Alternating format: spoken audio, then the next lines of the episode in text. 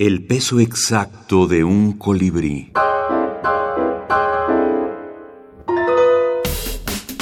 Decálogos de la brevedad.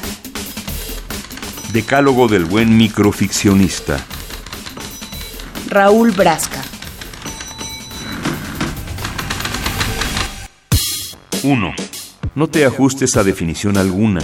La microficción no ha sido aún domesticada, pero lee mucho y bueno para vislumbrar de qué se trata. 2. Dispones solo de dos ingredientes, las palabras y el silencio, y debes lograr que ambos sean igualmente significativos. 3.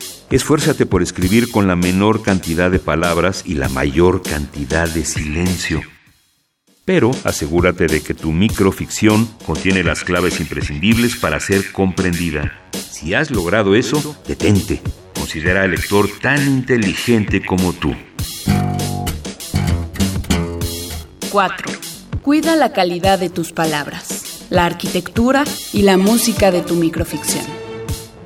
Mucho más que la novela y el cuento, y casi tanto como el poema, la microficción alcanza su potencia por medio de la forma.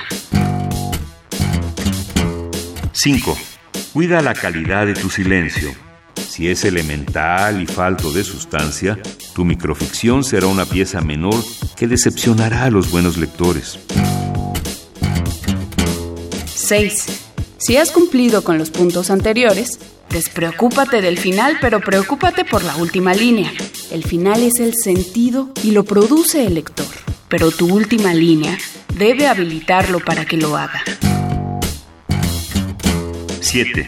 Si tu microficción contiene una historia, cuídate del resumen. Ninguna buena microficción es el esquema de una historia, ni siquiera lo esencial de ella. Un detalle objetivamente trivial, pero cargado de significado por el autor, dice más y mejor que la prolija enumeración de los hechos.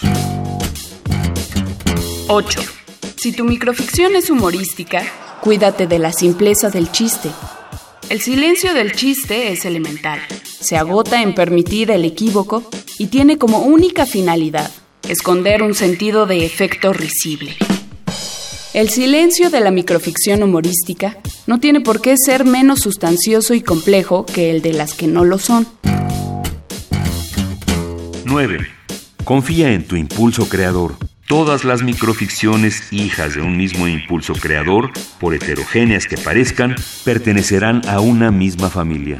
No dejes que te las impugnen, porque en la heterogeneidad está su riqueza. 10. Desconfía de los aviondos que escriben decálogos. En general, los decálogos sirven solamente para publicitar la poética de quienes los escribieron.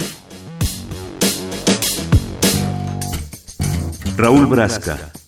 Decálogo del buen microficcionista. En Microficción, cuando el silencio toma la palabra. Lima, Micrópolis, 2018. Páginas 307-308.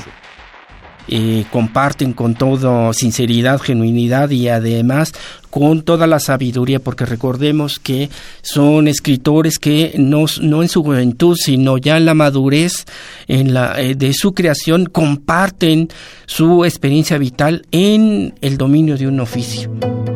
Javier Perucho, académico y escritor